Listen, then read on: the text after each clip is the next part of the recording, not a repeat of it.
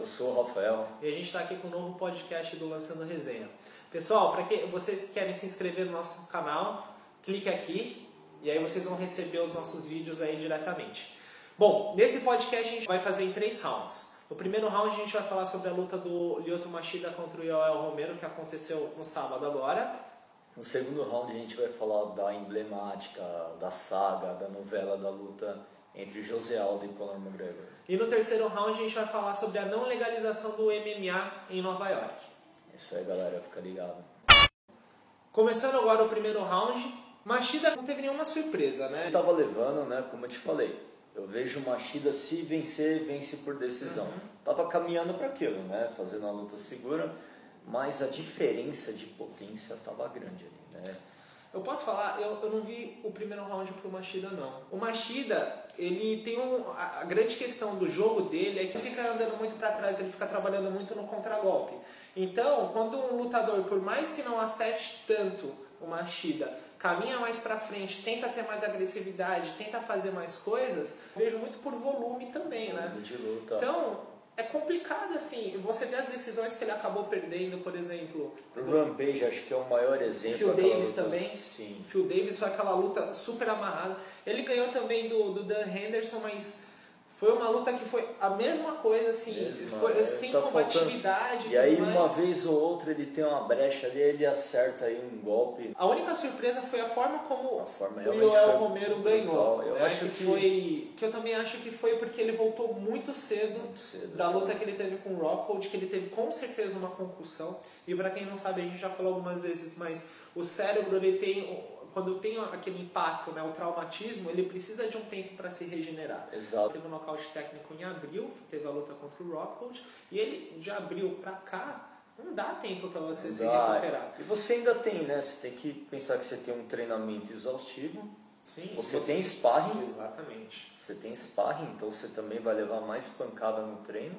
O parênteses que a gente faz boxe é o seguinte, Pacquiao, ele teve um nocaute muito sério, né, um nocaute que ele realmente apagou, Se não me engano, foi pro Marques. e ele ficou um ano, o treinador dele deixou, não permitiu que ele lutasse, ele fizesse qualquer tipo de contato por um ano para ele poder se recuperar. E depois disso ele voltou a fazer os E treinamentos voltou e voltou a, fazer, a, a lutar. Então, você precisa disso. É igual você estar contundindo uma coisa, só que é no seu cérebro. E é aquela coisa, você toma uma outra pancada, o seu cérebro entra naquele molde de tipo, preciso proteger esse cara, vou apagar. E eu acho que, que esse desgaste está começando a ficar até muito perigoso pro Machida. Sim, bom, futuro do Machida. Nessa categoria, né, ele é sempre uma força, né? Representa uma ameaça, mas tá difícil. Vejo isso muito complicado pelo estilo de luta dele quando você olha, por exemplo, para os top 5 dessa categoria, onde você tem o Jacaré, você tem o Rockhold, agora você tem o El Romero e você tem o campeão Chris Weidman. São todos caras que vão para cima.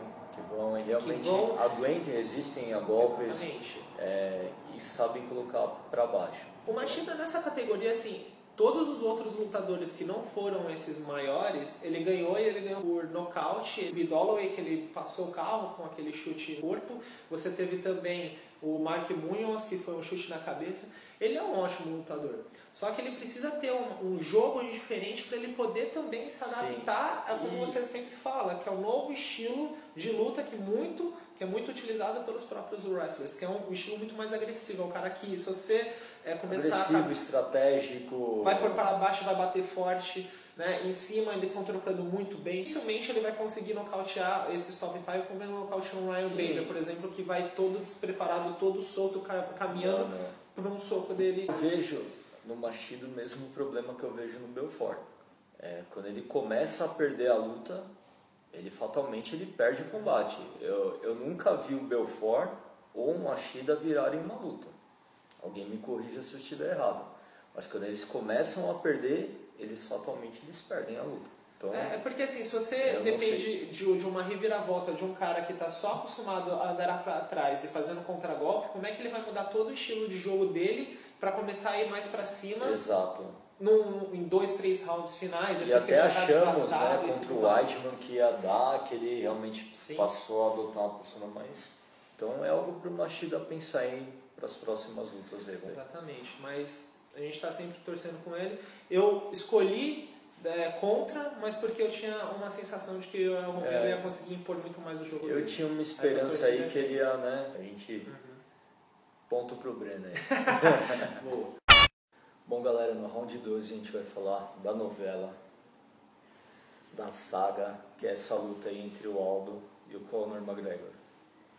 E aí, Breno, o que, que você acha? Essa luta, na verdade, eu não concordo que ela deveria ser feita. O McGregor, ele começou a falar muito desde o momento que ele entrou no, no UFC, então ele começou a fazer toda essa autopromoção. E ele lembra muito também o Chael Sonnen, Chael né? Sonnen toda até piorado, né? registrada de falar bastante, de querer se impor e dizer que vai fazer acontecer.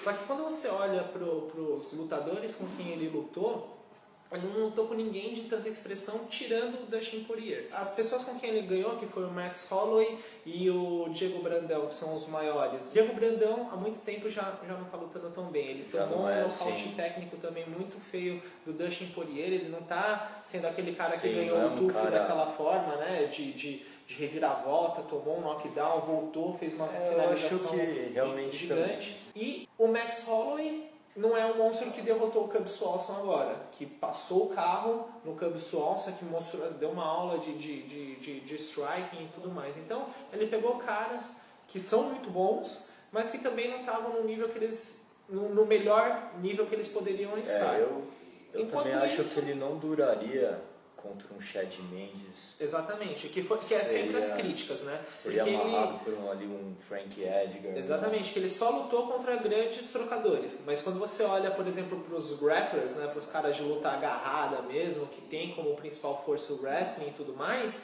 você tem Ricardo Lamas, você tem Chad Mendes, você tem Frank Edgar, e ele não lutou com nenhum desses caras, nenhum que tem essa força. Né? Então é o que está todo mundo falando, que o UFC tem protegido ele. Eu vou falar um pouco mais, assim, eu, eu acho que o Dana White tá louco pra ver o José Aldo perder esse Ah, cinturão. com certeza. Porque, assim, a grande questão é que faz o, toda essa comoção, se você olha, realmente ele tem um- uma coisa que que está a favor dele, que é justamente o fato dele se promover tão bem, dele ser uma pessoa que fala super bem, de falar as coisas certas, de falar de uma forma que a mídia vai adorar o cara, e ele também tem toda uma caracterização, então ele vai de terninho, tá sempre coisa até É, ele tem- e tudo mais, então ele o tem marketing pessoal dele tá bem é trabalhado, né? Enquanto você vê o José Aldo, que é um cara muito mais reservado, que, segundo ele, ele deixa pra falar dentro do octógono. E realmente. É, o José Aldo, na verdade, o problema dele é que ele, ele não vende. A grande questão desse mundo do entretenimento é que não basta você ser um lutador absurdo como o José Aldo é. Que é um cara que já tem nocautes, por exemplo, de uma vo- joelhada voadora dupla no, no próprio Cub Swanson. Você tem lutas que ele fez que são, assim, é, highlights de qual- qualquer Deixou o carreira. Raya né? Faber sem, sem andar, aquela exatamente. cena do, do corner dele carregando, carregando. ele. Então, assim, é, que, que foi o maior castigo que a gente já viu de alguém. Sim. Foi praticamente uma introdução, uma aula de, de chute na perna, né? De Chute chute baixo. O selo Pedro Riso, né? Né? Tipo, E a questão hoje que, que, que move realmente, é o que o, como o Dana White fala, que move a agulha, é o fato do cara se promover bem. Mas você vê o antecedente do, do McGregor em si, em relação, por exemplo, ao do Frank Edgar ou do próprio Chad Mendes, o Chad Mendes só perdeu pro Aldo. O Frank Edgar, nessa categoria, também só perdeu pro Aldo. Então são caras que mereciam muito mais. Tem algumas coisas bem, bem complicadas aí que vão até um pouquinho fora dessa parte, né? O Aldo também ele deu um pouquinho a desejar em todas essas questões. Uma série de lutas dele Sim. no UFC foram postergadas justamente pelas Tem que lesões que ele sofre. realmente é a preparação não tá errada, né? E Uma outra coisa que ele também deixa muita margem para as pessoas falarem besteira foi já aquela questão do teste que ele fez. O que aconteceu foi o seguinte, eles, o, porque o UFC está fazendo todo aquele novo levante em relação aos, aos testes e tudo mais. Já falamos nos podcasts passados. Isso. E veio um cara para fazer um teste sem notificar o pessoal. Ele apareceu lá na academia, falou pro Aldo fazer, ele colheu algumas amostras do Aldo e segundo o Pederneiras, que é o treinador do Aldo, ele fez, ah, ele colheu de forma errada e ele não tinha documentação correta para fazer esse tipo de trabalho. Então ele acionou a polícia, ele acionou a Associação Atlética aqui do Brasil para interromper porque talvez pudesse dar algum problema no teste. Sim. Então você olha fica meio estranho, Fica, né? Então né? chamar a polícia para interromper um cara que está levando um teste um lutador dele. Se ele faz ou não, ele deu margem para as pessoas agora pensarem com mais é, força. Você fica parecendo um suspeito, né? Você dá suspeito. É como um cidadão essa semana aí que pediu um habeas corpus com antecedência, né? Poxa, lamento aí, mano. Fica parecendo que você é culpado, né? Ah, essa luta ela tem todo esse estigma, então o cara já não mereceu tanto. Aí vem o Aldo com a questão do teste. E agora com a questão dele se machucar três semanas antes da luta. E ainda, além dele ter se machucado, que o UFC gastou milhões de dólares na promoção, com vídeos, etc. Ele também se machucou. E o UFC, para não perder acho que um pouco do encanto, etc., eles colocaram como título interino um lutador que lutou não faz um ano. A última luta dele não faz um ano, então não tem o menor sentido a não ser o fato de preferência clara para o McGregor. A abordagem Dana White com José Aldo e o McGregor é totalmente diferente, ou mesmo com qualquer outro campeão. Então, e o Luciano Andrade do, do combate ele teve um, uma declaração muito feliz que ele falou: o McGregor é muito sortudo. Se o Aldo lutar com a lesão, ele vai ter uma possibilidade muito grande de se aproveitar desse momento de lesão do Aldo. Então o Aldo ele não está treinando nessas últimas semanas e ele está com esse risco de a lesão ser um, um diferencial na própria luta. Exato. E o Mendes não fez um camping específico para lutar é, com ele. Então, então, ele teve uma luta sim. de três semanas que ele foi avisado, ele vai tentar repor se tiver algum problema. Circunstâncias favoráveis aí, realmente. Né? É. Então vamos esperar para ver o que, que vai ser.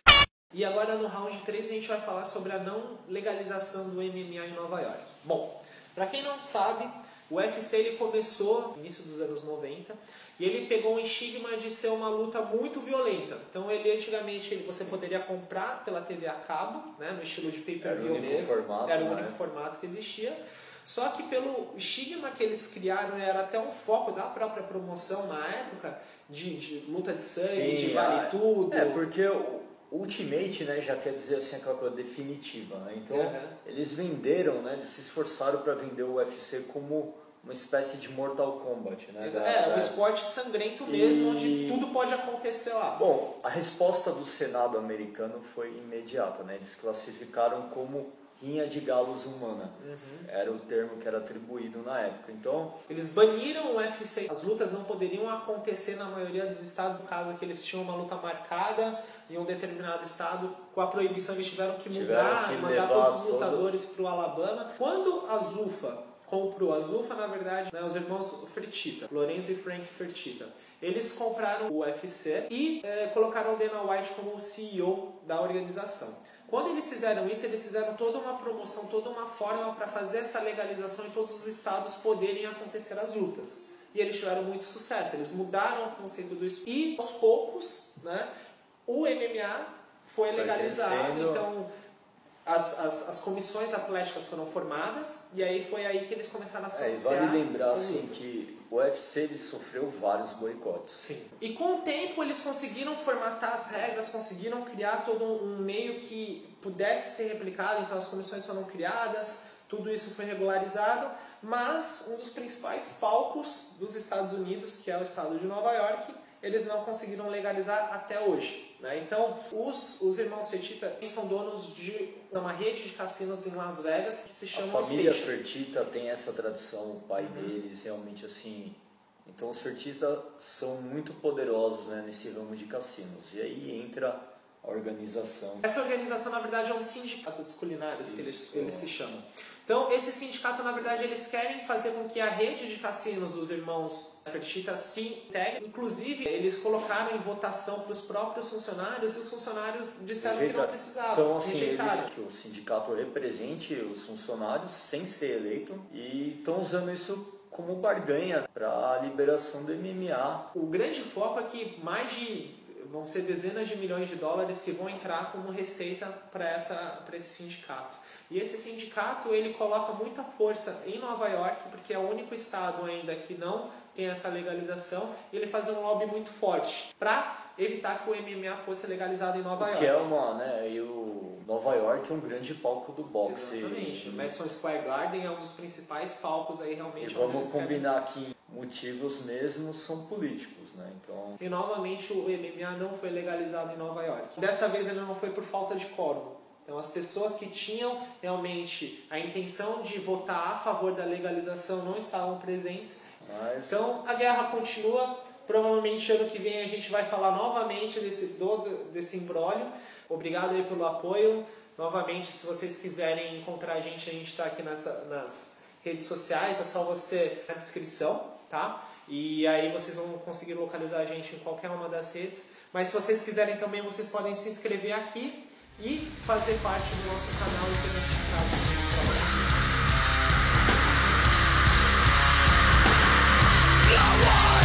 trabalho.